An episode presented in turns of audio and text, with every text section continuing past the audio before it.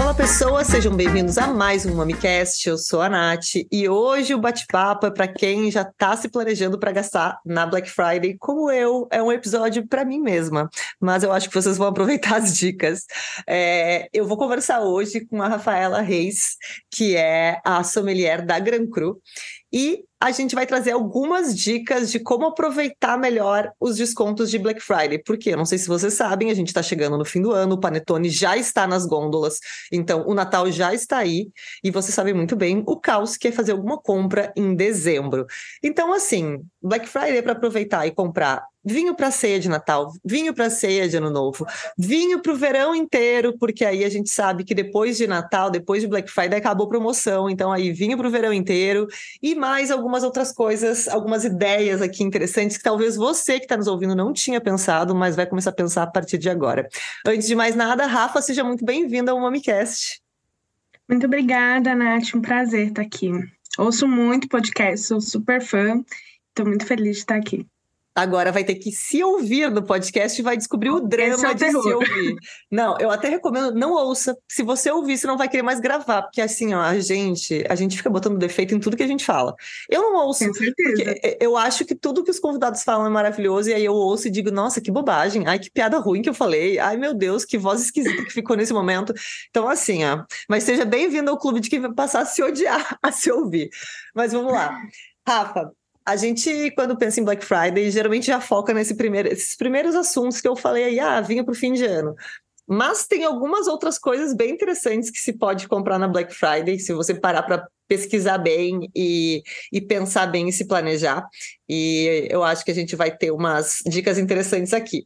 Eu abri uma caixinha de perguntas no, no Instagram do Mami, perguntando se as pessoas tinham alguma sugestão. Ah, querem ver vinhos para ceia, querem ver vinhos para amigo secreto. A verdade é que veio um mix, veio um pouco de tudo. Então, acho que é melhor a gente dar uma abordada por cima em cada um desses temas.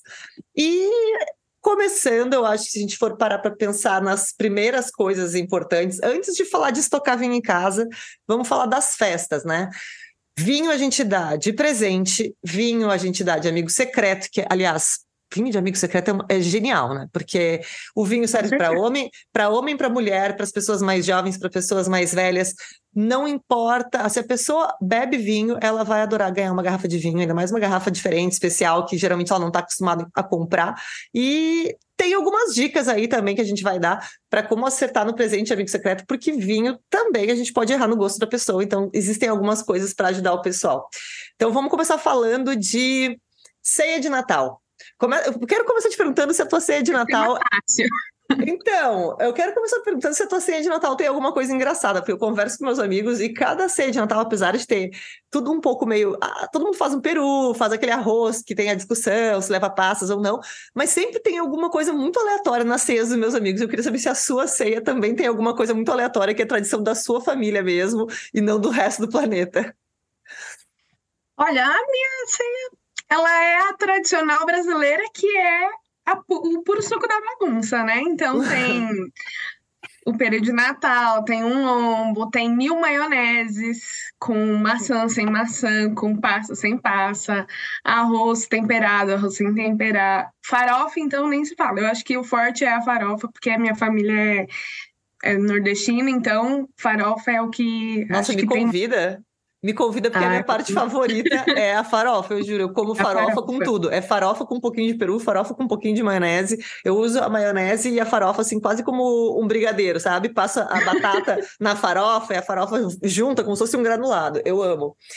Bom, a minha família a minha família faz uma ceia bem normal, bem básica dessas aí mesmo. Não tem vários tipos de arroz, é o arroz com fruta e quem não gostar tira a própria fruta. A maionese tá proibida de botar maçã na maionese da minha família, porque é a única coisa que eu acho que todo mundo entra em acordo no Natal é que a maionese não leve a maçã. Mas é porque a família é pequena. Se fosse família grande, tenho certeza que isso já, viria, já viraria discussão. Mas tem uma coisa muito engraçada que tem na minha ceia de Natal. Eu não sei porquê, eu não sei explicar, mas faz anos que isso tem na minha ceia de Natal, que é aquela salada de sunomono que geralmente a gente come em restaurante japonês. Eu não sei como isso começou. Acho que a minha mãe viu uma receita uma vez. Bom, para começar o Natal no Rio Grande do Sul, que eu sempre passo o Natal com a minha família lá. É muito quente. O Rio Grande do Sul, nessa época do ano, é muito quente e muito úmido. Então, assim, as coisas frescas ajudam um pouquinho a gente a superar. Mas, assim, é 30 graus às 10 horas da noite. Então, eu acho que essa salada surgiu em algum ano que minha mãe pensou: ah, vou testar, vou ver se fica bom, vai ser fresco. E ficou. Todos os anos tem a salada de sunomono. Ninguém da minha família é super ah, da culinária japonesa, mas todo mundo come aquela salada enlouquecidamente. Eu, pensando aqui em todas essas coisas é, de Natal, e pensando que a maioria das coisas são aves. A gente tem o peru também. O peru não, o, o presunto, aquele presunto na minha casa vai com uhum. um molho sim, mostarda, sim. de mel e mostarda por cima. É, mas eu não tenho nada na minha, na minha uh, ceia que leve para o tinto, para o vinho tinto. Então, a, na minha ceia sempre cai bem branco ou espumante, mas eu sinceramente prefiro branco mesmo na hora de comer, porque sei que nem todo mundo na minha família toma espumante. Então na... E assim, né? A gente tem que, tem que lembrar que quando a gente fala de harmonização de Natal, eu sempre fico meio doida quando eu vejo a pessoa, ah, para harmonizar com o peru, o vinho tal, com o arroz, o vinho tal. Fico, gente, lindo na teoria, mas quem é que. Quem é que faz isso na realidade? Tipo, harmonizar tábua de frios. Aí, pro salame é isso, pro queijo tal é isso. Gente, a tábua de frios, você vai abrir uma garrafa vai beber ela. Então, assim, tem 10 pratos no Natal, não tem como ter 10 vinhos e você não, imagina. 10. Não, e aí, assim, prato de Natal também é aquela bagunça. Você serve um pouco de cada, Sim. você vai tomar um gole, um gole de cada taça. Com... Não, não dá. Então, assim, tentando eleger um vinho que combine com um pouco de tudo isso que a gente falou. Eu geralmente vou de branco. Eu queria saber o que, que você geralmente escolhe, se já tem alguma sugestão para me dar dentro do que tem aí nessa Black Friday Grand Cru, que eu já vi. Eu, eu, na verdade, eu já vou te dizer, eu já escolhi o meu, tá? Para minha ceia, mas eu quero saber se você vai concordar. Eu concordo plenamente. Eu sou meio suspeita quando fala de branco, porque branco são meus preferidos de longe, assim. É, na ceia, eu gosto de levar umas duas ou três opções para todo mundo, porque tem um pessoal que, ah, eu não tomo vinho branco, enfim, tem sempre a galera. Mas eu acho muito importante ter um vinho branco mais estruturado, que ele vai com o peru, o lombo, por exemplo, ele vai entre ali todos os pratos, e ter um tinto mais leve, de médio corpo para leve. Então, assim, uhum. para ele também transitar por vários pratos. E tem uns rosés que a gente poderia colocar, mas um rosé mais estruturado, por exemplo, mas eu gosto mais dos brancos, um chardonnay com pouco tempo em barrica, assim, algo para dar um pouco mais de estrutura nele. Eu acho que eles são sempre os mais versáteis na hora dessa harmonização. E você tem alguma dica para um branco nesse estilo que esteja aí dentro da, da Grand Cru Black Friday? Porque eu tenho o meu eleito aqui, tá? Qual o seu? Só para eu. Dentro da, de, dos que estão em promoção, eu certamente o que eu já, já botei na minha cestinha é o Fritz Hag Riesling, o Riesling ah. Trocken. Que Riesling é tudo isso que você falou, tem o frescor, tem a estrutura, porque é um dos vinhos brancos mais estruturados, tem potência, tem corpo, mas, assim, para o calor do Natal, vai bem. Riesling não é difícil. Eu não conheço, sinceramente, uma pessoa que tenha provado um, um bom Riesling tenha dito, ai, não, não gosto disso aqui. Realmente. É, todo mundo gosta, eu acho que ah, ele tem para todos os pratos, assim, até para os pratos mais gordurosos, mesmo que tenha uma carninha ali mais leve, ele não vai se apagar tanto assim, porque é um branco mais potente, mas ainda assim tem frescor, né? Tem essa, essa, esse foco na fruta, na acidez, que eu acho que vai bem com tudo isso aí que a gente falou. Mas você falou dos rosés também, e tá aí uma coisa que eu nunca fiz, eu nunca levei rosé para minha ceia. Não sei porquê, nunca pensei nele. E combina com tudo. Nunca pensa, né, nele de primeira opção.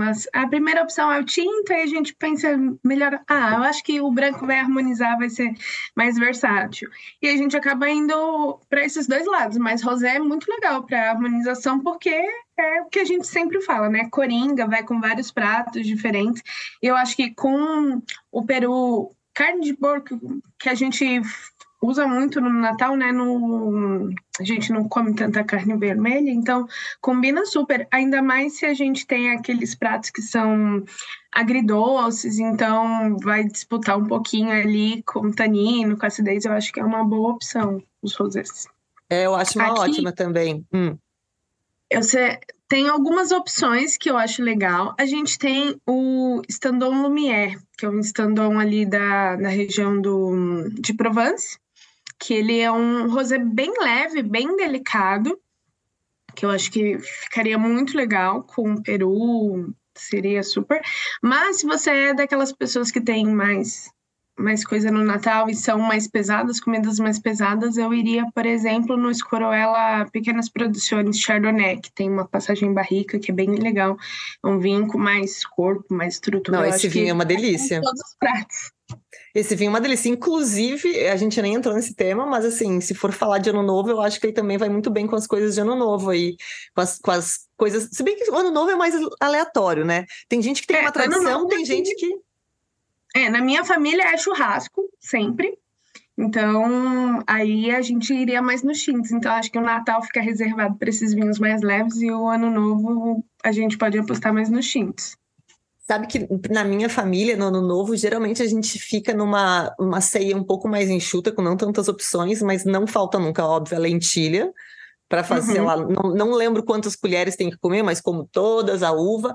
E a gente geralmente faz uma costelinha de porco ou molho barbecue ou molho de mel mostarda de novo. Fica nessa coisa agridoce ainda também, sabe? Uhum eu acho que ele iria muito bem, e tanto esse Riesling que eu acabei de falar iria muito bem, porque o Riesling também é um vinho bem é, famoso por, por combinar com coisas agridoces, principalmente aqueles que têm, mesmo os Stroken, às vezes tem um, um levezinho açúcar residual, assim, que é mais para maciar aquela acidez toda e não apavorar, que não está acostumado, mas que fica muito gostoso com comida agridoce.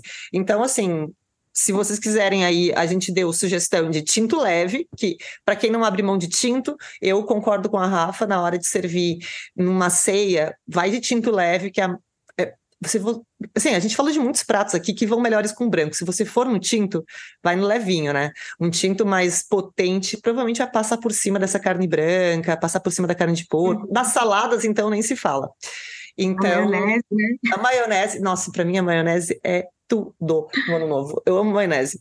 É, então, assim, eu acho que a gente dica para o Natal: tintos leves, e aí dá para ficar ali Pinot e outros tintos nessa classe é, brancos mais estruturados, né, para segurar essa, essa comida mais gordurosa ou essa, essa comida pouco adocicada. Então, a, a gente teve a, dica do Escorihuela, que é um tem um pouco de passagem por madeira, tem essa estrutura. Do Riesling, que provavelmente não tem essa passagem por madeira, mas tem uma estrutura vinda muito mais do, da acidez e da potência da fruta mesmo.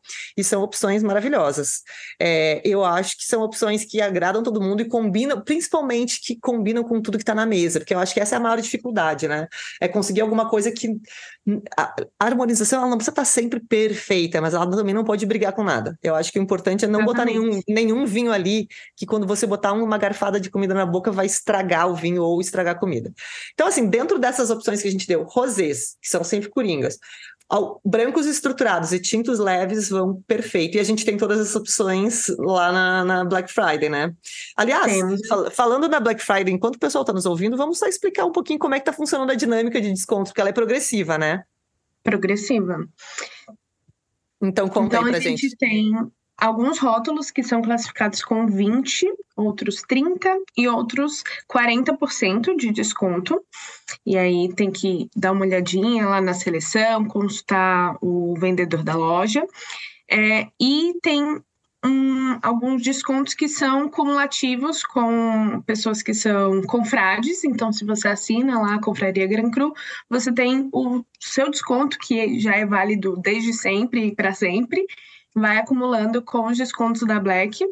É, e também tem os descontos que a partir de seis garrafas você tem mais 5%. A partir de 12 você tem mais 10%. Então acaba somando acumulando, né, vários descontos. Essa é a melhor Vocês palavra. fizeram, olha, vocês fizeram aquele desconto, que é o desconto que me faz gastar quando eu nem, nem, nem tinha planos de gastar. Que assim, mas se eu botar só mais uma garrafinha, eu ganho mais esse desconto. Aí eu boto a garrafinha, aí na hora de procurar a garrafinha, eu acho dois, fico em dúvida. Então eu coloco os dois, ganho mais um desconto e assim eu vou.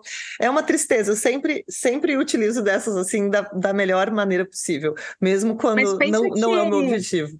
Não, a gente. Pensa até... que agora o o começo do ano, fim do ano, essas garrafas não duram, né? Você leva para casa e você fala: ai, meu tio vem aqui, vou separar uma garrafa para dar de presente, vou abrir outra garrafa. Então acaba usando bastante. Não, e sem contar que, assim, aquele cálculo que a gente faz, assim, ah, vai, vai vir um casal de amigos aqui em casa, a gente abre geralmente X garrafas. No verão é X vezes dois. Sempre. É, é sempre. Ah, amigo, traz uma garrafinha aí. O amigo traz uma garrafa, você vai abrir mais cinco da sua, porque ai, é, é calor, os encontros duram mais, as pessoas estão mais tranquilas, porque já passou, principalmente janeiro, né? Que é aquele período que a gente fica. Tá tudo, tudo devagar nas empresas, ainda não começou o ano corrente. Então, uhum. Então, assim, tá todo mundo mais tranquilo, acaba relaxando mais, os encontros não são mais corridos, então a gente passa o dia inteiro vai para a praia, você começa a beber um vinhozinho branco, um rosezinho ali pelo meio-dia, quando você vê já é 10 da noite, você ainda tá, já trocou o vinho, trocou o jantar, mas você ainda tá, devagarinho, vai muitas garrafas. Então, quando a gente faz um estoquezinho e diz assim, ah, comprei 20 garrafas, vai durar o verão inteiro, aí chega duas semanas depois você não tem mais nada, porque verão é assim. Então, cobrimos a parte de ceias. Eu acho que a parte de ceia de, de ano novo também, mas na verdade, assim, para mim a ceia de ano novo eu já falei, branco estruturado combina. A sua ceia que é churrasco, e eu sei que a ceia da maioria das pessoas no novo acaba sendo churrasco, porque no Natal a pessoa vai passar com a família, ano novo já viaja, já vai passar com amigos, e geralmente a galera faz um churrasco. O que que. Como é, o que, que você escolheria para um churrasco pensando que é auge do verão e do calor, assim. Então, um tinto que ainda tem estrutura para o seu churrasco, para sua carne, mas que também não vá matar você de calor, porque, sei lá, tem 15 graus de álcool. Então, ali, para onde é que você iria? Olha, a gente tem da Pisorno um vinho que ele é feito com a uva Marcelã. Hum, então, ele é um vinho bem médio corpo para leve. É, inclusive, dessa mesma linha, eles têm um taná maceração carbônica.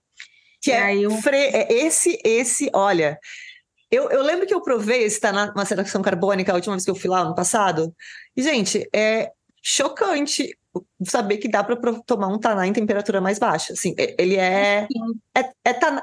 E, aliás, é bem lembrado desse vinho. Eu não lembrava que esse vinho estava na seleção, seleção, porque esse vinho, minha gente, quem está me ouvindo e que é, tem aquele amigo, aquele, aquela amiga que diz assim: não bebo nada, só bebo tinto. Inverno, verão, churrasco, pizza, o que for, eu só bebo tinto. Leva esse. Porque né? a gente eu fiz um vídeo esses dias até falando sobre a temperatura. Eu sei que a maioria das pessoas que bebem vinho sabe que a temperatura é importante, mas talvez, talvez não entenda muito por quê. É porque a temperatura muito alta no vinho, ela volatiliza os aromas muito rápido, eles vão muito, eles saem muito rápido, né? A gente não percebe. Muito baixa, a gente quase não sente esses aromas e também dá uma anestesiada na língua. É, e aí nas papilas, né? A gente não vai sentir muito sabor de vinho. É, mas os vinhos tintos que são feitos para beber numa temperatura mais baixa quebram muito esse galho, né? E esse taná, ele é perfeito. Agora, desculpa, te atrapalhei, agora fala aí desse taná. Não, porque ele realmente ele é muito impressionante, ele é muito diferente do que a gente está acostumado com taná, especialmente quando a gente pensa em taná do Uruguai, assim, ele é muito sim, diferente, sim. muito fora da curva. Eu sempre falo que é um taná que, se você quer conhecer a uva taná ou quer tomar um taná clássico, não é ele, porque ele é bem diferentão, né? É, e dessa linha a gente tem o Marcelan, e eles tentaram na Pisorno fazer ele de maceração carbônica também. Só que virou uma água, porque a uva Marcelan lá é muito mais leve, né? Se expressa de uma forma muito diferente. Então, eles acabaram fazendo um vinho que leva uma porcentagem de uva é, de maceração carbônica, acho que é uns 10%, e o restante é uva fresca. E eles fazem um vinho muito fresco, muito frutadinho, um vinho que vai assim com desde o prato mais simples até tomar ele sozinho, levar para um parque. É um vinho que eu gosto bastante assim de ter em casa para diversos diversas ocasiões. Eu acho que isso que você falou é muito importante, né? A gente, quando pensa em Taná, pensa, ah, Taná é um vinho gastronômico, no sentido de. Aliás, quando a gente fala em vinho gastronômico, não é que ah, esse vinho fica lindo com a comida e o outro vinho não. Vinho gastronômico geralmente é um vinho que pede comida, que se não tiver uhum. comida junto, ele vai ser meio agressivo. Não quer dizer que não dê para beber assim, porque tem muita gente, e eu sou uma pessoa dessas que geralmente gosta de umas arestas perdidas, assim, ah, isso aqui machuca a boca, vou tomar. É. Não, eu já fui. Aliás, hoje em dia eu já tô menos, mas já fui mais masoquista. Assim, eu gostava daquele cirrar bem desgraçado, com o tanino lá em cima, uma acidez saindo pro outro lado. De fazer sofrer. De fazer sofrer, assim, do dentista fica brabo, assim, tá arrancando o esmalte do dente de tanta acidez, esse tipo de coisa. Mas uh, a gente tem esse hábito de entender o taná como um vinho para acompanhar a comida porque ele não teria outro jeito de ser tomado, assim, que ele seria muito agressivo. E, e de fato, é, o taná maceração carbônica, ele é muito delicado, muito macio, é um vinho que dá super para ser tomado sozinho, sempre é, ele é muito impressionante, né? Dá para ser tomado sozinho, dá para ser tomado numa temperatura mais baixa e mesmo assim ele não é um vinho, ah, ele é aguadinho nem nada. Ele tem estrutura, a gente sente o tanino, a gente sente a acidez, mas é uma estrutura eu acho que ele tem a cara do local onde é feito, né? Esses vinhos é, mais oceânicos que o Uruguai faz, tem muito essa uhum. característica, né? De, de, ter, de manter um frescor até um corpinho mais leve, mesmo quando tem estrutura de tanino, de acidez, que são agradáveis de ser tomados no clima deles, né? Um assado na beira da praia. Tudo bem que de noite no Uruguai fica, fica frio. Dá para to... dá para tomar no churrasco do meio-dia quando tá calor, e dá para seguir até o churrasco da noite quando tá frio. O Marcelin também, eu acho uma delícia. O Marcelin, na verdade, para mim, ele é um pouco mais macio que esse taná de maceração carbônica, né? Mais redondinho.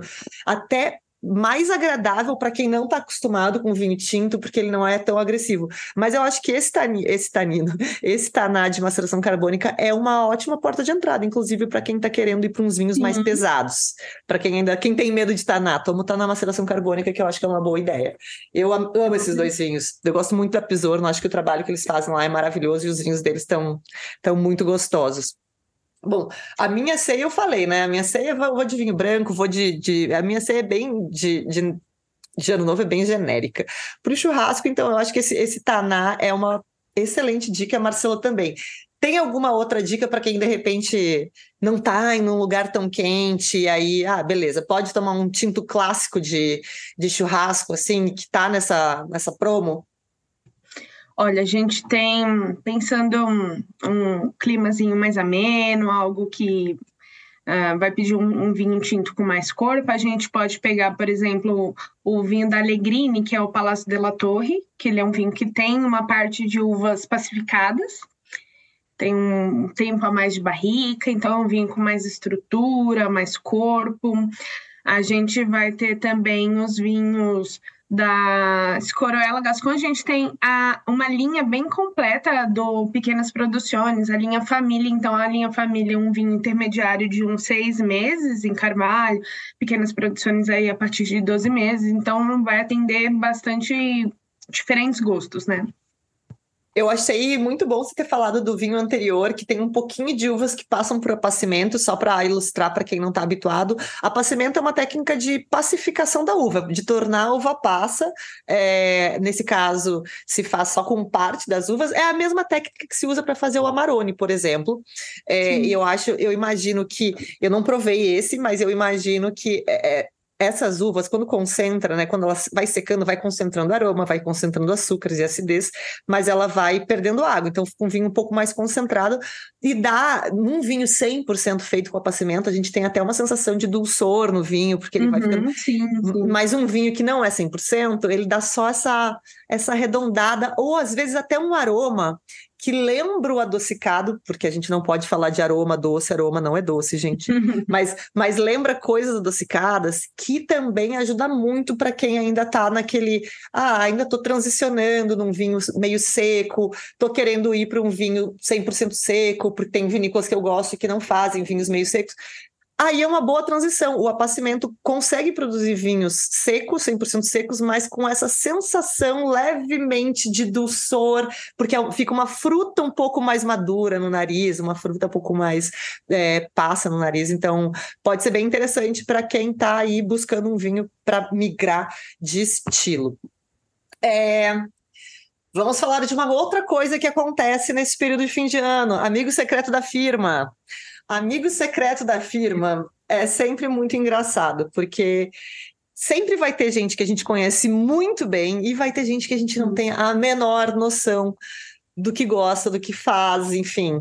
E aí, geralmente a gente dá o azar de quê? Tirar as pessoas que a gente não conhece muito bem E aí a gente tem que batalhar. E aí não vamos combinar, né? Não vamos, vamos, vamos superar essa fase de dar cartão presente, vamos tentar ser criativo e comprar o presente. Eu acho que quando a gente não conhece muito o gosto da pessoa, e a gente, a gente pode duas, de duas, fazer duas coisas, né? Uma tentar se aproximar de alguém que conheça, mas aí a gente vai acabar entregando quem a gente pegou no amigo secreto. E a outra. informações. É, e a outra é tentar encontrar aqueles estilos de vinho que é basicamente o que a gente chama de coringa no mundo geral do vinho, que são vinhos que não são muito intensos, nem muito leves, nem muito caros, nem muito baratos, aquela coisa que fica ali que meio que agrada a todo mundo, que é basicamente a mesma tarefa quando a gente vai escolher um vinho para um evento grande, um vinho só, para um casamento. Tem que agradar um monte de gente, então tem que escolher um vinho que não sobressaia demais, que não seja.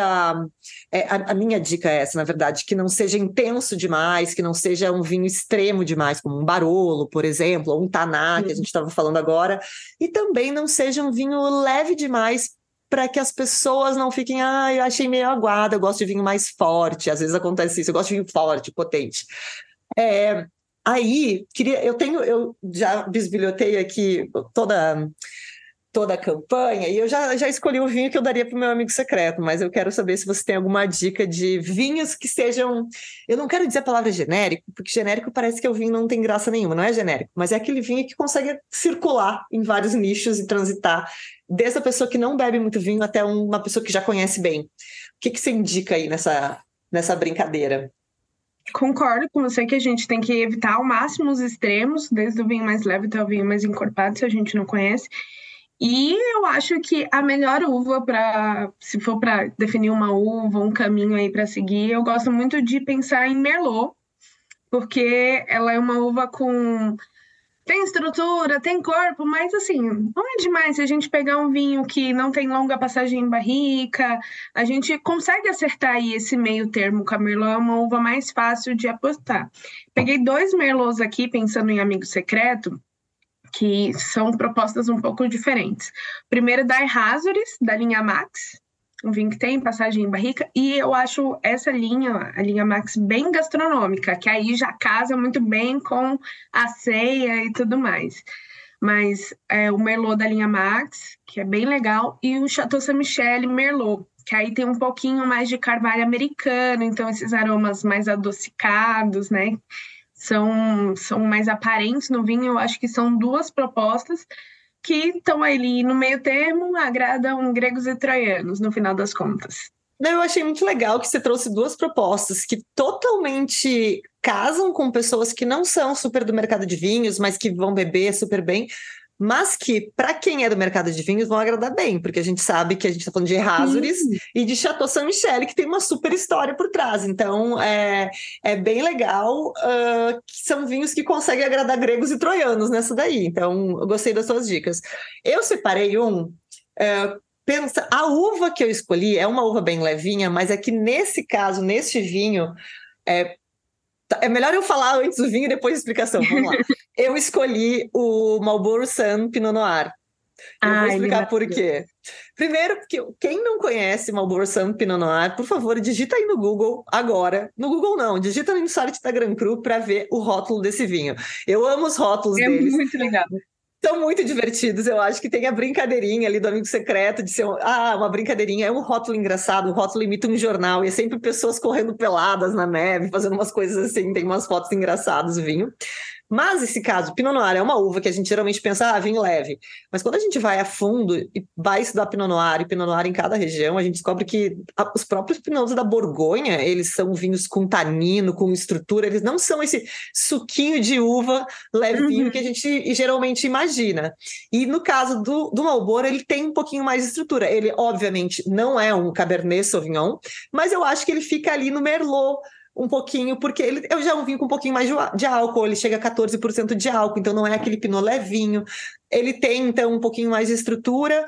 Pinot, por ter essa carga um pouco mais baixa de tanino, vai ser agradável, então mesmo uma pessoa que não curta muito vinho tinto consegue beber. Agora, quem curte vinho tinto sabe a importância que um Pinot Noir da Nova Zelândia tem no mundo do vinho, então vai gostar também. Então, assim, se pegar uma pessoa que não conhece, uma pessoa que conhece, você vai agradar pelo rótulo, que é engraçadinho, pelo sabor do vinho, que tem uma estrutura gostosa, que é um vinho legal, e pelo, pela parte geek aí da coisa, porque é um Malboro da Nova Zelândia, é um Malboro, é um, um Pinot da Nova Zelândia, de uma região muito famosa por produzir ótimos Pinots. Então, assim, meio que agrada gregos e troianos, eu acho que é uma, uma opção interessante. Inclusive, para quem não quiser, uh, o Pinot, a Marlboro Sun, tem outros, né? Tem, tem Sauvignon Blanc, tem Riesling, tem... tem... Tem muita coisa legal. Eu já tomei essa linha toda, eu, eu adoro. Eu acho eles geniais, eu acho os rótulos geniais. E eu acho que eles têm essa pegada simples sem ser simples. É o vinho que sim, você consegue. Sim. Eu acho que isso é uma genialidade de quem produz vinho. É produzir um vinho que você pode tomar tranquilamente, sem pensar, sem ficar quebrando a cabeça do que está acontecendo naquela taça. Mas se você quiser pensar, você tem o que encontrar ali. E eu acho que isso é o segredo de um bom vinho. Quem não quer pensar, bebe e tá, tá sendo agradável. E quem quer pensar, tem o que buscar ali dentro daquela taça. Então, eu acho que é um vinho bem interessante nesse sentido. E, e é isso, né? Pinot, Pinot Noir, é, Chardonnay também é uma uva que sempre... Sim, sempre, sim sempre vai bem na hora de escolher quando você não sabe o que escolher, porque ela é um pouco mais ampla. Claro, aí você tem que entender que vai ter Chardonnay, que vai ter estilos completamente diferentes. Não adianta dar um Chablis para uma pessoa que prefere um Chardonnay barricado, nem vice-versa, né? Então, assim, eu acho que a gente trouxe algumas escolhas muito boas e vão dar uma olhada aí no rótulo do Marlboro Sun, que ele é maravilhoso. Eu acho que vocês vão gostar e vão querer presentear muitas pessoas. E você tinha citado o Max. O Max eu tinha selecionado na minha lista para presentear pessoas mais clássicas, porque eu acho que. E, na verdade, eu tinha selecionado também para amigo secreto até eu ver o Malboro Sun e aí lembrar que o Sun uhum. tem esse rótulo. Por quê? O que, que eu acho do Max? Eu acho que o Max é um vinho que tem tem o aval da vinícola, que é uma vinícola super famosa, que é uma vinícola super renomada. Tem uma, um estilo clássico, mas é um clássico clássico moderno, é o clássico que não é mais cansativo, é o clássico que não tem mais excesso de madeira, apesar de ter a passagem por madeira, uhum. e deixa ele elegante. Então eu acho que é um vinho que consegue agradar mesmo quem bebe vinho mais modernos e quem gosta da coisa mais clássica. Então ele também circula muito bem. E aí, uhum. nesse caso, eu iria para o Max para uma pessoa mais séria, sabe? Você, você tá dando uma uhum. pessoa mais séria, mais fechada, que ele é mais clássico. Porque você não vai dar também um vinho, um vinho que tem um rótulo de jornal com pessoas correndo peladas para essa pessoa mais séria. Aí, para pessoa que é mais descontraída, você pode dar o Marlboro Sun, que vai, vai funcionar muito bem. Mas os dois, eu acho que em termos de vinho, casam muito bem com quem a gente não conhece o paladar porque estão nessa, nessa, nesse meio termo, nem muito pesados, nem muito leves, com uma boa estrutura, podem acompanhar muito bem a comida, mas não precisam dela para ser agradável. Então, eu acho que ali a gente consegue é, matar um pouco o amigo secreto de uma forma tranquila. Eu lembrei de uma coisa, a gente estava falando sobre vinhos de guarda, a gente tava, tem muitas coisas dentro dessa seleção de vinhos que a Gran Cru fez. E eu lembrei de uma coisa, que eu tenho muitos amigos tendo filho esse ano, tá? Assim, ó, tá, a maternidade tá, tá aberta esse ano. E aí eu lembrei de uma tradição muito legal que eu hoje, aos 38 anos, vindo de uma família que não bebia vinho, não pude usufruir, estou tendo que fazer por conta própria, que é encontrar vinhos do meu ano de nascimento.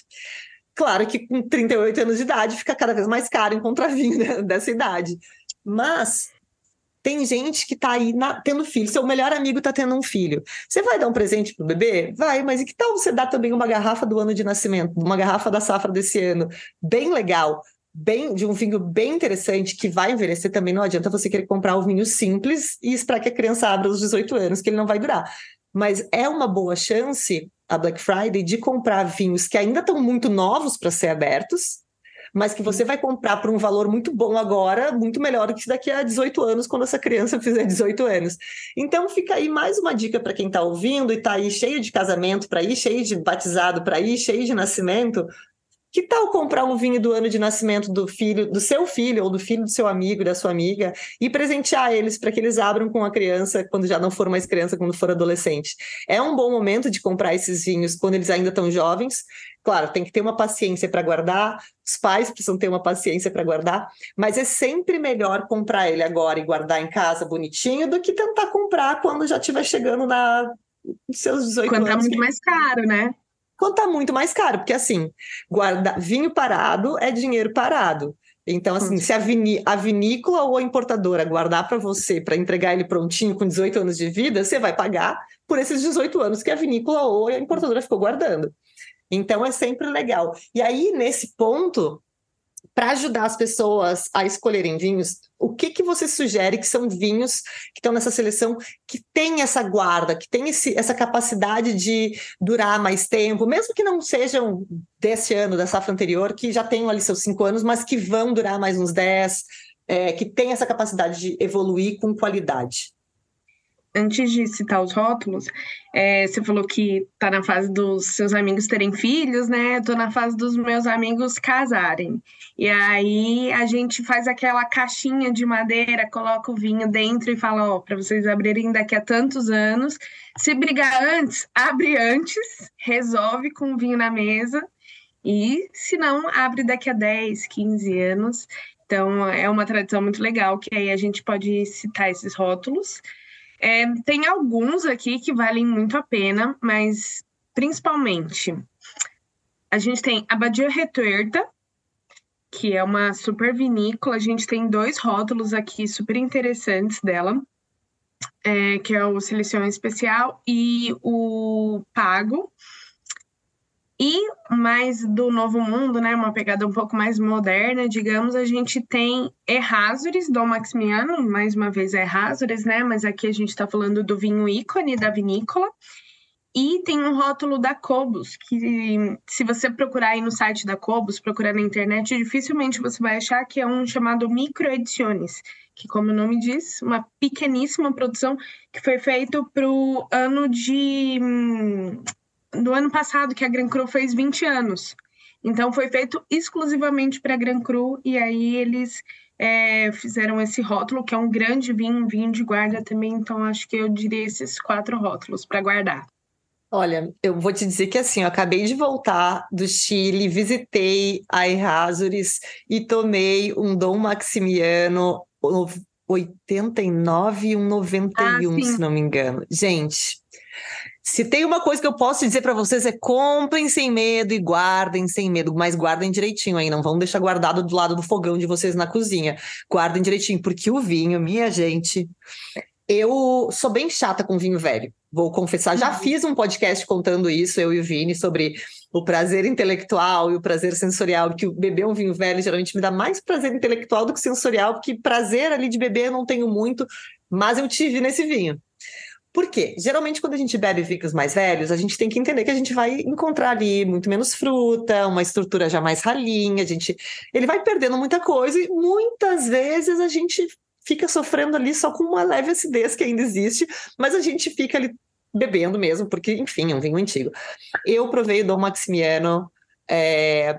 gente, o 89 e o 91, esses dois estavam assim, tão maravilhosos, tão maravilhosos que fazia tempo que eu não provava um vinho antigo, com tanta idade e tão tão vivo ainda, sabe? Com tanta fruta. Claro, ele já estava, já tinha nota terciária, é, a fruta já tinha mudado de estado, mas ainda tinha uma, uma carga aromática e uma carga de sabor muito grande, que se perde muito quando a gente prova vinho antigo. Muitas vezes a gente fica mais com as sensações ali, a gente sente um pouco de tanino, sente um pouco de acidez e quase mais nada de aroma, e ele estava ainda muito lindo vinho. Então, é, eu acho que é uma ótima opção para quem quer comprar e presentear alguém é, e, e, abrir para comemorar uma data especial, guardar por um tempo para celebrar, sei lá, se está casando esse ano, compra para celebrar seus 10 anos de casado. É, e aí, como você falou, né? Não durou o casamento? Senta e toma para juntos assinarem um divórcio bem amigável, todo mundo feliz tomando um bom vinho, que é assim que a gente é civilizado.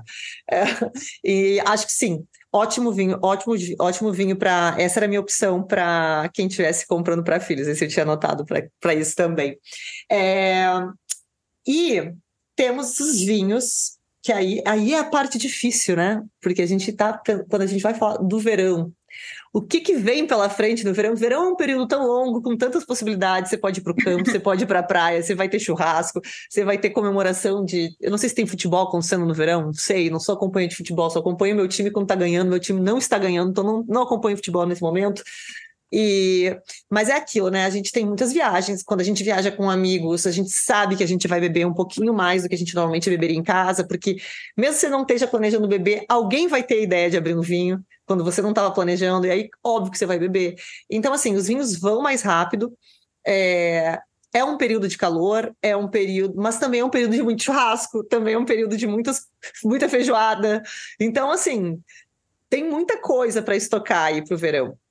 Eu queria saber primeiro o que, que você faz quando você começa a chegar o verão. Você estoca também vinho? Você vai comprando conforme vai. O que, que você faz? Então, aí? eu tenho um problema na minha casa que é vinho branco e vinho rosé não dura. Eu não compro dura. e consumo. E vinho tinto, como eu tomo menos, eles vão ficando.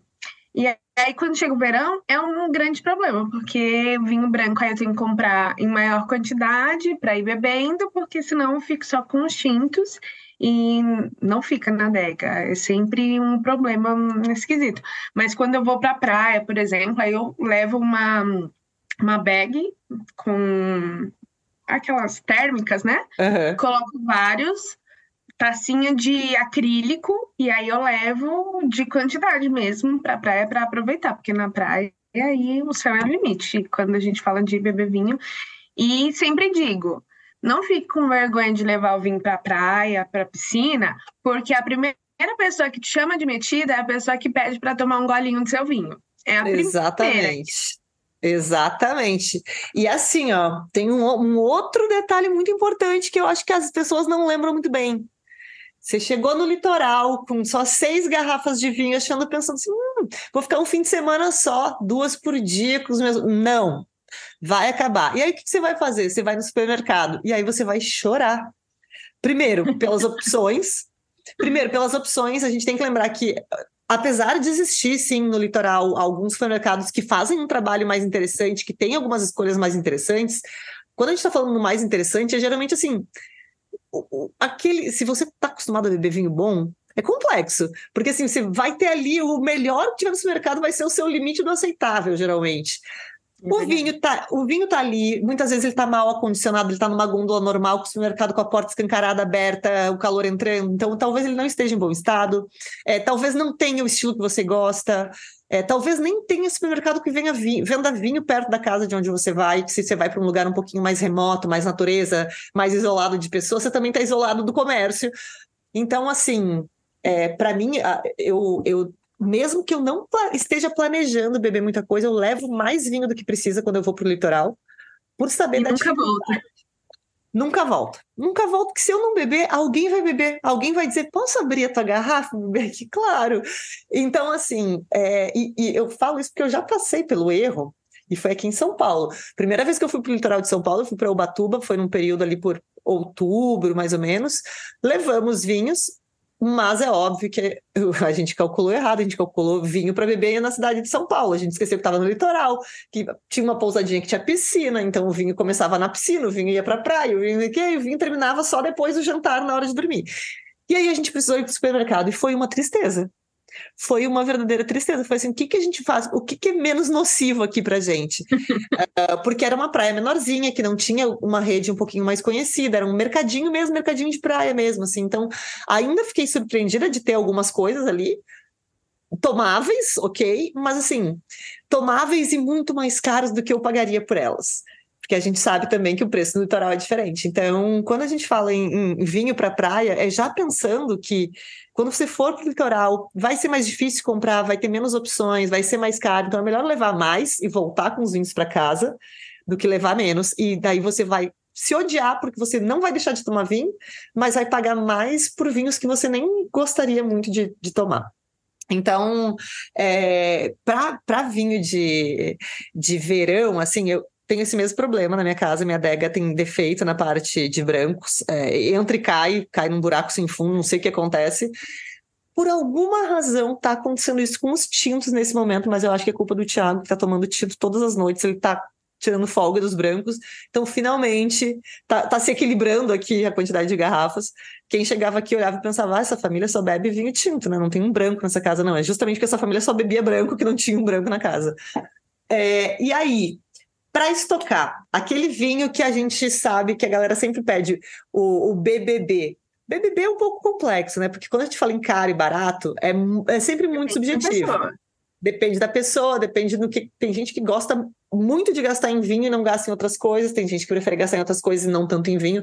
Então é muito subjetivo. Mas quando a gente está aqui no mercado, quando a gente é do mercado de vinhos, a gente sabe mais ou menos ali qual é a faixa de preço. Vamos, vamos considerar a faixa de preço ali até 100 reais, é, que ainda está dentro do barato no mercado de vinho de qualidade. Um, e que dá para comprar uma quantidade maior, principalmente quando a gente está falando de uma promoção que tem desconto para quantidades. Então, quando você aumenta a quantidade, você vai tendo descontos extras. Essa é a hora de comprar vinhos em mais quantidade. O que, que você sugere aí dentro dessa, dessa faixa de até 100 ou passando ali um pouquinho de 100, 120? Ó, tem duas vinícolas aqui que eu acho que são sensacionais para esse período primeira é a Baroni Montalto, que é uma vinícola da Sicília, que principalmente Pinot Grigio, né? Eles inclusive têm um Pinot Grigio branco e tem um Pinot Grigio rosé, que tem uma levíssima coloração, obviamente, e ele é muito fresco, muito hum, levinho, né? Então acho que é uma uma brincadeira boa de provar esse Pinot Grigio rosé. Até mas porque eles têm... Até porque Sicília não é um lugar de onde a gente encontra muitos vinhos com muita frequência, né? Então, assim, já mistura um pouquinho da parte nerd da coisa, Sim. de quem gosta de provar regiões diferentes. E essa vinícola, ela tem um zibibo, que é como eles chamam a Moscato de Alexandria lá. E ele é sensacional, porque ele é extremamente aromático, muito, muito, muito. Esse é o vinho de levar naquele restaurante beira, beira-mar ali, pegar um camarãozinho, frutos do mar. Nossa, ele é sensacional. Eu tô muito triste porque eu não tenho praia programada, nem camarãozinho programado, mas eu, eu gostei dessa ideia. Agora eu preciso achar um lugar em São Paulo que tenha areia no chão e que eu possa comer um camarãozinho com zibibo. Eu já provei esse vinho, ele é realmente incrível. E primeiro, né, vamos começar, zibibo. Já começa, o que que é isso? Ah, tudo bem, a gente vai pesquisar, descobre o que, que é, mas já começa impressionando. Então, assim, você que ainda, além de querer dar uma estocada em vinho para praia, gosta de impressionar os amigos ali, ó, olha o que eu trouxe com essa uva, Tá aí uma ótima, um ótimo tópico de discussão, assim, fazer os amigos tentarem adivinhar, então, que uva é essa? Que outro nome ela tem? Qual é o nome mais conhecido dela? É uma brincadeira muito legal. E esse vinho realmente é muito aromático, muito gostoso, muito fresco. Eu sei que para o mundo do vinho isso pode ser uma heresia, mas a gente tem que entender que o consumidor às vezes faz heresias e tá tudo bem, desde que faça heresia comprando vinho, tá tudo bem. É um ótimo, é um ótimo vinho também para fazer drink ele por ser leve e ser tão refrescante. E, e eu faço um drink, eu já falei aqui. É, e eu recomendo sempre a todo mundo. As pessoas me xingam, me xingam. Eu tô preocupado, não tô. Vinho com, a, com, com tônica, geralmente hum. rosé ou branco, que seja mais cítrico ou mais aromático, com água tônica e uma rodelinha de limão, juro, é melhor do que misturar qualquer outra coisa com tônica é misturar vinho com tônica, eu amo. Mas assim, a gente sabe, são vinhos muito bons que não deveriam ser usados para fazer drinks, mas assim, a gente não tá aqui para cagar regra para ninguém, a gente tá aqui para dizer, ó, se você gosta de fazer um drinquinho, uma coisinha especial com um vinho de qualidade, esse é um ótimo vinho, porque ele tem esse frescor, tem é muito aromático, que é muito interessante nos drinks, você não precisa ficar misturando mil coisas. É uma hum. coisinha leve e funciona muito bem. E eu gosto muito dele também, adorei a sua dica. Algum outro branco para quem vai estocar brancos nesse, nesse verão? Olha, se a pessoa vai comprar branco, ela tem obrigação, se não conhece, conheça a Vinícola Leida, ah. costeira ali no Chile. Então, especialista em Sauvignon Blanc, Chardonnay e para quem gosta de tinta, quer ter tinta em casa no verão, é excelente o Pinot Noir, o Syrah deles, que é um, são vinhos de clima frio, eles preservam a acidez, são vinhos excepcionais. Não, e são vinhos, é, é, combina tanto com praia que são feitos na beira da praia, né? Uma, uma distância, os vinhedos estão uma distância muito curta da praia, é a zona costeira do Chile, então, mesmo nos tintos, tem aquele frescor, aquela coisa gostosa de praia, assim. E para quem gosta de ostra na beira da praia, o Leida Sauvignon Blanc, minha gente. Aliás, não só ostra, né? Ostra fica muito gostoso, mas como você falou, a friturinha de beira de praia, o camarãozinho empanado, sim, sim. A, os anéis de lula empanados são uma delícia. Ai, que delícia. Bom, sim, eu, eu, se, eu, se, eu, vou passar fome, todo mundo passa comigo neste episódio. Anéis de lula empanado com um molinho meio meio. Como que chama aquele molho que é um pouquinho cítrico? Como que é? Ah, esqueci o nome. Um clássico, sabe? Tem tártaro. aquele tártaro. Tártaro, esse. É o molho mais antigo que Guaraná de rolha, mas continua funcionando muito bem com essas coisinhas frituras de praia, porque ele traz aquele frescor, aquela acidez. E vai muito bem com o Sauvignon Blanc da Leida. Nossa, esse Sauvignon Blanc é maravilhoso. Eu acho que ele tem tudo a ver com praia. Ele é feito na praia, ele combina com comida de praia, com clima de praia, assim, é vinho bem praiano. E eles têm diversos vinhos, né, diferentes que que você pode provar em diferentes situações, mas eu acho que todos da linha deles combinam com essa coisa do, do, do, do calor, do verão. É, todos eles podem ser baixados a temperatura um pouquinho, que não vão perder nada. E, e eu acho que assim. Tem, tem cara de verão, tem, tem cara de praia e vão muito bem. Um ponto importante sobre na hora de ir na praia, na piscina, lembrar de escolher os vinhos, preferencialmente que tenham rosca, porque levar saca-rolha, se você lembrar para começar, o risco de você perder no primeiro dia o saca-rolha é enorme. Então, lembra de priorizar as garrafas de, ro de rosca, que não tem nada melhor do que você só ir ali, abrir, Até porque você abre, serve, fecha ela de novo. Com a rolha, com, você tira, com, com, a rolha você tira a rolha e vai ficar enfiando rolha toda hora. Se não enfiar rolha, vai passa a ventania de beira de praia, entra areia no seu vinho. Aí a rosca para isso é tudo. E inclusive, uh, uma outra sugestão também é dar preferência para os vinhos de garrafas mais escuras, inclusive para os brancos. O Lei da Sauvignon uhum. Blanc tem uma garrafa mais escura. Porque se você não vai, se você vai deixar o vinho no baldinho, não num cooler fechado, vai bater sol naquele vinho. E acredite, é se quiser, mesmo que esteja um dia fresco, porque tem vento, tem brisa, o sol está torrando, minha gente. O aquecimento global está aí, ele veio para nos matar. E ele vai apontar, ele vai apontar para aquele seu vinho. Talvez aquele que está aberto, está tomando rápido, não tenha muito problema. Mas se você tiver um outro vinho ali gelando, esperando para ser aberto depois, e for uma garrafa muito clarinha, ela pode ser pouquinho prejudicada mais rápido do que o da garrafa escura.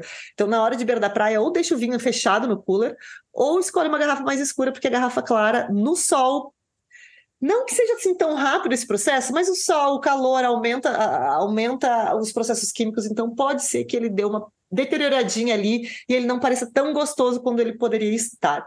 Eu adorei a dica da tampa de rosca também. A tacinha sem haste de acrílico, de preferência, também é uma ótima opção. Ou de haste mesmo, de acrílico, daí que você enterra, ela fica ali fora do uhum. contato na terra.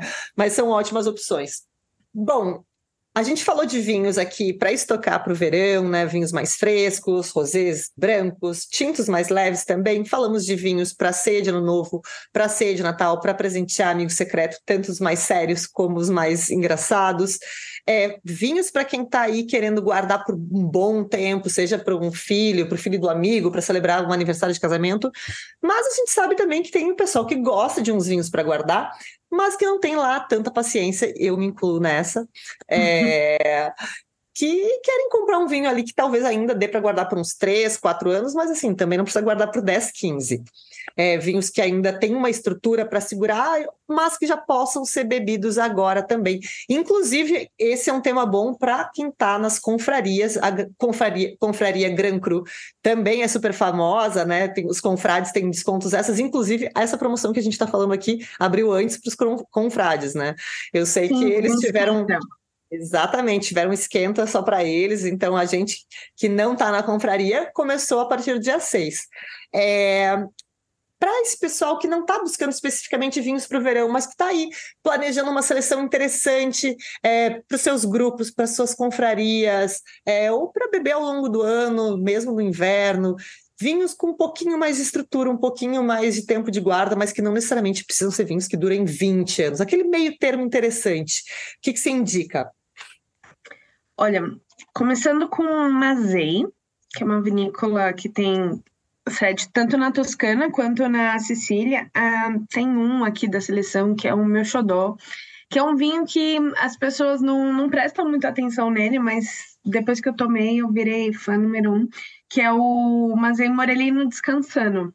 Ah, esse vinho é demais. Ele é um vinho muito bom e geralmente a gente vai encontrar nas lojas um, algumas safras de 2018, 2019. Então a gente consegue ver um vinho que já teve uma, não muito, né? Mas já teve uma certa evolução e ele tem aromas que vão um pouquinho para o lado terciário, ele passa um tempo maior em barrica, é um vinho que é bem complexo assim nos aromas e muito tem uma acidez muito boa, um tanino muito redondinho, então eu gosto bastante dele. Eu acho que da Mazei é um vinho que eu sempre destaco. Eu acho. A primeira vez que eu provei Morelinho descansando, eu disse: o quê? Como que eu não conhecia essa. E é o tipo de apelação que a gente sempre paga muito bem por uma qualidade muito boa, porque ela não é tão conhecida, ela é, uhum. tá, tá ali nos arredores do que é conhecido, mas não é tão conhecida, então a gente tem uma qualidade muito boa com um preço ainda mais em conta do que as denominações mais famosas. A gente sabe que, sim, as mais famosas sempre vão ser mais caras, mesmo que a qualidade da outra seja ainda maior. É, para finalizar, eu venho com a pergunta difícil. E enquanto você responde a sua pergunta difícil, eu vou pensar na, na minha resposta. Para quem vai fazer. Vou ostentar agora nessa Black Friday. Eu vou comprar o vinho. Eu vou me dar de presente. Não é para dar de presente para os outros, não. É, é, é, o, o vinho. Não, sem limite de, de, de orçamento. Qual você escolhe nessa Black Friday? Porque sem limite de orçamento, mas com promoção sempre é melhor, né? Então, se você quer hum, ostentar, se quer se dar um presente, eu acho que você tem que comprar o Kraher. A gente tem oh. três TBAs na seleção. Eu tenho um na minha geladeira, rosé, guarda, aguardando ser bebido, mas com, tô com medo de abrir, porque eu sei que eu vou tomar em dois segundos, porque eu amo tudo da Kraher, tudo deles, sério. Primeira vez que eu provei Kraher foi, num, foi numa feira da Gran Cru lá em Porto Alegre. E uhum. eu paralisei no stand e eu fiquei ali tomando, tomava, voltava para os outros, tomava, ia para os TBA, voltava para os vinhos tranquilos deles. Assim, ó, eu amo essa vinícola com todas as minhas forças. Então, a gente tem três né, aqui na seleção. Ah, são dois blends, se eu não me engano, e um Chardonnay. Garrafinha 375 ml, aquela garrafa que é praticamente individual, né? A dose. No, ou no máximo, assim, se você amar muito, você divide com um parceiro, mas dependendo aí do, do seu amor pelo vinho, você fica só com a garrafa, porque é um vinho sensacional, aquela garrafinha mais pequena, e faz com que a gente hum, queira provar todo, né? tomar ele todo, porque ele é sensacional. Um vinho que tem botritização, passa um tempo em, em barrica de carvalho. Então, é um vinho que tem uma longevidade, se você quiser guardar, se você quiser se, se dar essa penitência, é uma opção. Que no final vai ter um, um resultado muito bom, mas é um vinho que hoje também está muito bom para ser tomado. Eu, eu concordo com você. Eu acho que de todos os que estão aqui na promoção seria o meu o meu guilty pleasure, assim, porque primeiro, uh, e, aí, e aí tem vários motivos. Eu perdi meu fone de ouvido aqui, estou buscando ele ao vivo. Tem vários motivos. Uh, acho que o primeiro é porque o vinho é realmente maravilhoso é incrível. A Kraher é uma vinícola austríaca que já vem, já vem, já traz uma outra coisa, né? Tipo, não, não é sempre que a gente toma vinho austríaco, a gente não conhece muito vinho austríaco.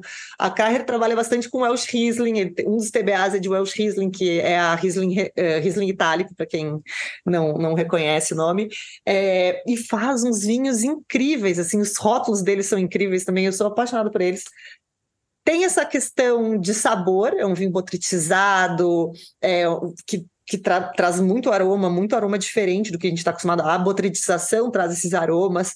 É, é, um vinho de sobremesa que não precisa de sobremesa, porque, sinceramente, uhum. ele é melhor do que qualquer sobremesa que você for servido.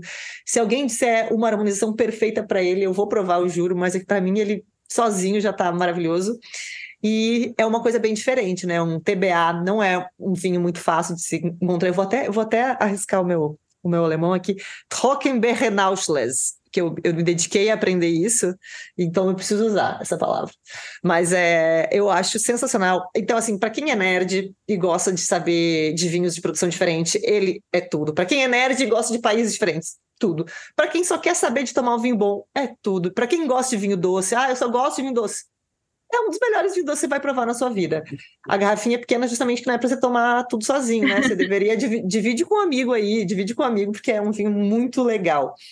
Eu gosto muito dele. Falando sobre a harmonização desse vinho, eu penso imediatamente naquele queijo brasileiro que tem é azul e tem castanha e damasco dentro. Hum... Ele é bem famoso, esqueci o nome dele agora, mas ele é sensacional. E com esse vinho é Ah, eu esqueci o nome da, de quem produz, mas ele é chamado de o queijo casamenteiro. Ah, eu não lembro o nome também. Ah, ele é sensacional, gente. E ele é perfeito com esse tipo de vinho para harmonização. É, para mim, para mim esse tipo de vinho é para queijo também. Queijo salgadinho com vinho hum. doce, nossa senhora, coisa mais. Eu vou sair triste mais uma vez desse podcast querendo comer e descobrindo e descobrindo que a minha dispensa e minha geladeira estão vazias porque eu deveria ter ido comprar queijos no mercado e não fui. Eu lembrei de um vinho que tá nessa campanha e que eu preciso indicar porque eu sou muito fã. Aliás, a gente falou da região e eu não não lembrei de falar desse vinho, que é o planeta. Ah, o planeta. planeta. Eu sou muito fã da vinícola. Eu sou fã de tudo que eles fazem. É, no, no tasting, eu paralisei ali, fiquei provando tudo que tinha de planeta. Provei um chardonnay lá na, no andar de cima, ali ah, na. Ai, que meu Deus do céu! Todo mundo... ah, mas eu... Não, e os borgonhas, isso aquilo, gente, foda-se, vocês provaram o planeta, ele tá incrível. Tipo assim, quem é o Chardonnay da Borgonha perto desse? Desculpa, não, sem eu querer ofender os Chardonnays da Borgonha, eles são maravilhosos também, mas é que esse planeta estava realmente incrível, ele estava ele tava muito diferente, ele é, é, completamente diferente do que a gente espera de, de Sicília. Eu não, eu, eu não sei nem dizer o que, que a gente espera normalmente de Sicília, mas definitivamente aquele, aquele branco eu não estava esperando aquilo. Ele me deu um susto, assim, que vinho incrível. E Planeta tem outros vinhos também, vinhos mais em conta, tem alguns mais caros, alguns mais baratos, mas o que, o que eu acho muito interessante é que é uma vinícola que consegue, é um produtor que consegue ter uma uma linha de estilo e uma linha de qualidade muito muito consistente. Não é, tem um grande vinho, mas se eu comprar o vinho mais barato deles, eu não vou gostar, não. Eu, come, eu me apaixonei por eles pelo vinho mais barato deles. Eu fui subindo na, na cadeia da, do planeta. Eles são muito, muito, muito interessantes. A linha de entrada deles que a gente trabalha é o La Secreta, que é o blend, um blend tinto e um blend branco, e os dois são muito bons. O tinto é aquele tinto redondinho que não tem não sobra nada, sabe? O tanino é agradável, é macio, a acidez não sobra, não falta, o álcool também. Então, ele é um vinho muito redondinho, aquele vinho que é para conquistar uma pessoa assim que não está habituada a tomar vinho, é aquele vinho que se põe na mesa, porque ele é perfeito. E o que está na, o que tá nessa promoção, se não me engano, é o Serazuolo de Vitória, né? Que aí é mais Tem. uma que é mais uma denominação diferente aí para quem também é nerd, não só quer beber, mas quer aprender, tem mais uma coisa aí.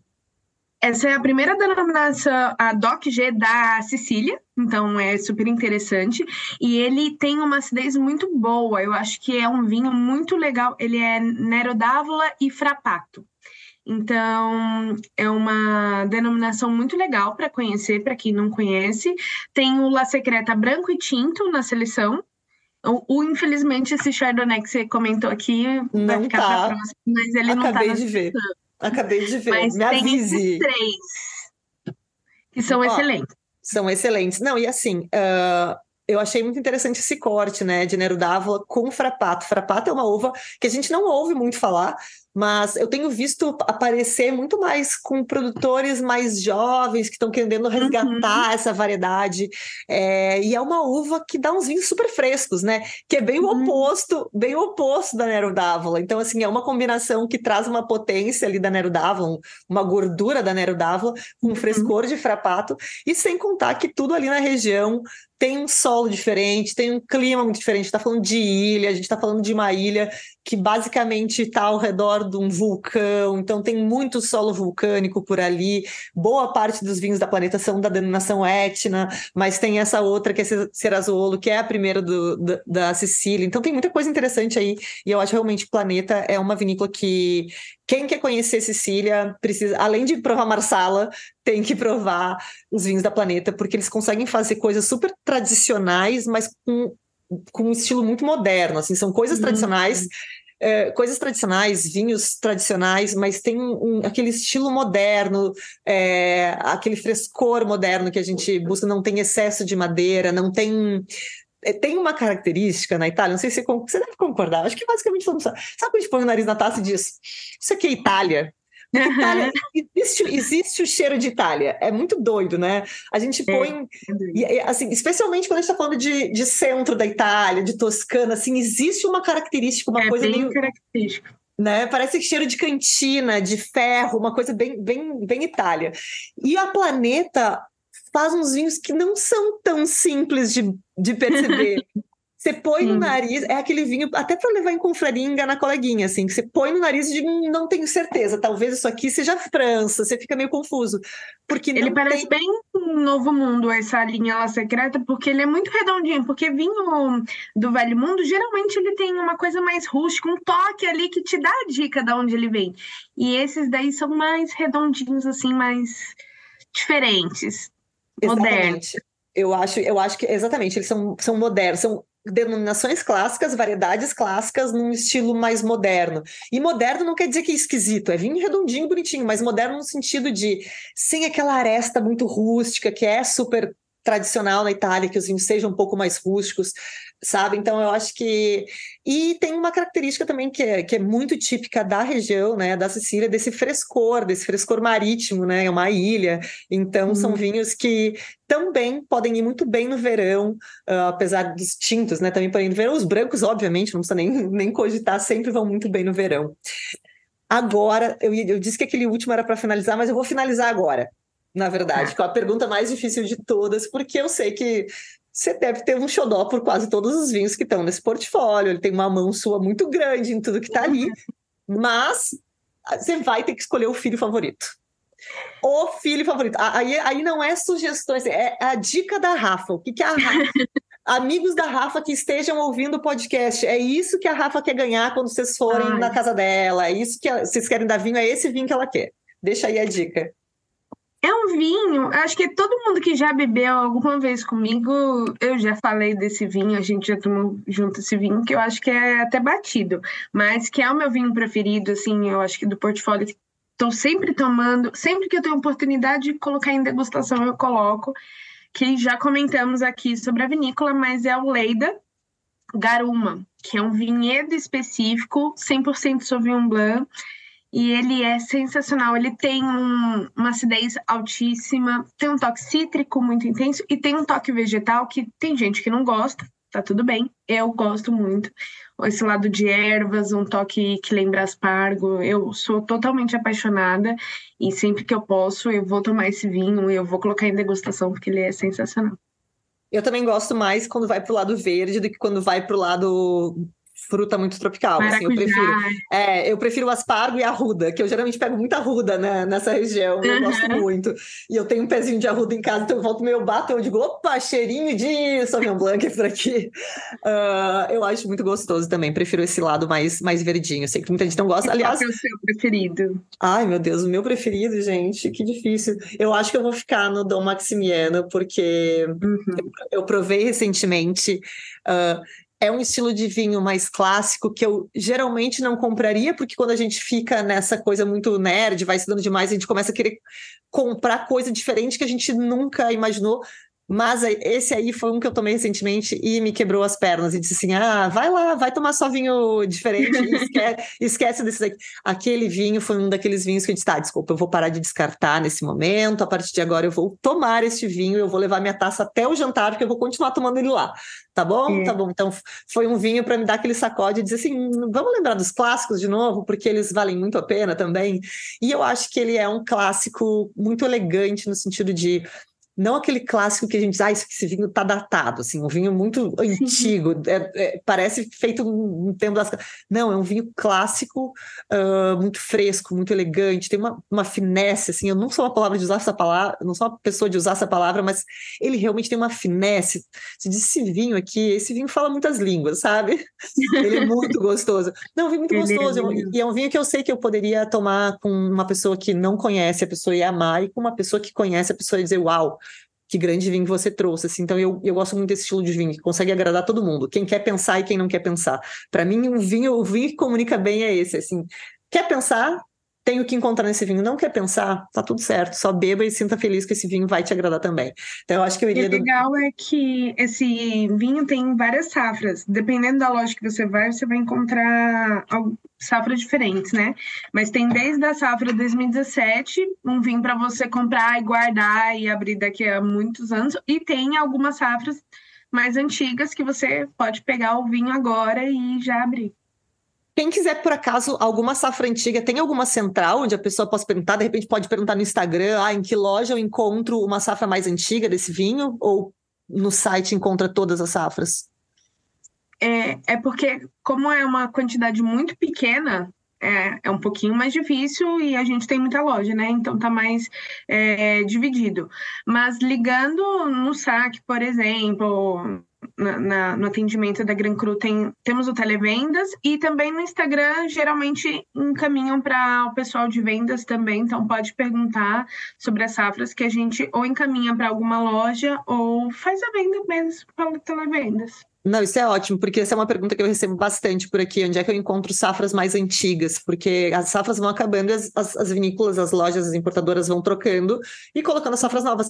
E é difícil ter estoque disponível das safras antigas, assim, e muita gente quer. Então acaba tendo que buscar na própria vinícola, que é onde mais fácil de encontrar. Uhum. Mas que bom saber que tem safras antigas aí. Então, esse é um vinho que eu provei até 89 e posso dizer para vocês, o vinho tá impecável. 89. Eu 83. Que reiva, que reiva. Como é que ele tava? Incrível, imagino. Tava sensacional. Eu, a gente fez. Foi um cliente que ele tinha as garrafas e ele fez uma um, vertical. Então tinha 83, 84, 88, 89, 91 e aí 2007 e dois e algumas mais jovens, não lembro agora, mas não tinha todas, todas. Mas a 83 estava excelente, a 84 já começou a declinar, mas a, mais antiga, o mais interessante é isso, a mais antiga estava melhor do que a mais recente. É, no, na minha degustação também, o 89 estava melhor que o 91. É, também porque diferença de safra, né? A safra, uma safra muito quente, o vinho acaba deteriorando mais rápido, enfim. É, é isso então, minha gente. Tivemos uma lista maravilhosa aqui e vocês ainda vão ver mais algumas outras sugestões pelos stories. Eu já estou publicando algumas coisas aqui, porque todo dia vem algum pedido, sugere um vinho para isso, sugere um vinho para aquilo. Então eu vou, vou largando mais sugestões ao longo do tempo por aqui, mas acho que a gente fez um belo apanhado. Então, só para lembrar, essa promoção ela vai até o dia 30 de novembro, eu ia dizer 31 de novembro, lembrando que novembro só tem 30 dias. Então vai até o dia 30 de novembro, até o final do mês. E tem outras promoções acontecendo no site também, tem até para quem quer assinar a confraria, tem muita coisa por ali. A gente está falando aqui dos vinhos que estão nessa seleção de Black Friday, Black November, mas tem muitas outras ações rolando, tem promoções cumulativas para quem é assinante da confraria, para quem é confrade. Então, aproveitem. Eu vou deixar, quando, public... quando vocês virem este podcast, né, anúncio desse podcast em algum lugar, vão um pouquinho para baixo na legenda que ali vai estar tá o link também para vocês clicarem. Alguns desses vinhos que a gente destacou eu vou colocar com link direto nos stories. Então, se você está ouvindo fora da data, me cobre que eu mando para vocês de novo, que eu já tiver ido para o ar. E é isso. Eu amei este papo, Rafa. Agora tô com muita fome. Só que me deixou com fome. Fome e sede, né? Sede de um, de um Sauvignon Blanc. Então, são 5 horas da tarde, eu acho que já pode declarar encerrado o expediente, ou será que a gente tem que cumprir essa última hora? Eu acho que a gente trabalha com vinho, é super normal abrir uma garrafa no horário de trabalho. Vou dizer, vou dizer que é degustação. Vou dizer que é degustação e que meu baldinho, minha cuspideira quebrou. Eu acho que assim eu resolvo tudo. É isso então, pessoal. Entrem no site da Grand Cru, confiram todos os vinhos. Tem vinhos com várias faixas de preço para vários momentos. A gente trouxe aqui alguns deles, mas tem uma infinidade de vinho por lá. A gente não teria como cobrir todos eles aqui. São várias vinícolas. Tem vinho da Alemanha, tem vinho da Nova Zelândia, tem vinho da, do Chile, tem vinho da Argentina, enfim, tem bastante. Itália, tem bastante coisa em promoção ali. Coisas para quem é mais geek, coisas só para quem quer beber coisas para quem quer guardar, para dar de presente, enfim. Aproveitem essa promoção e qualquer dúvida, mandem mensagem para mim, eu mando para Rafa que eu não souber responder. E é isso. Rafa, quer deixar mais algum recado? Lembrando que quem é confrade tem descontos cumulativos, então se alguém tiver interesse aí, procure uma das lojas ou o televendas também no site, pelo próprio site dá para contratar. É, as lojas também conseguem, o pessoal de vendas consegue dar uma assessoria legal aí, indicar os melhores rótulos para o que você precisar. Isso então, minha gente. Nos vemos Obrigada, na próxima sexta-feira, ao meio-dia. Um beijo e até a próxima. Um beijo, Rafa. Beijo, obrigada.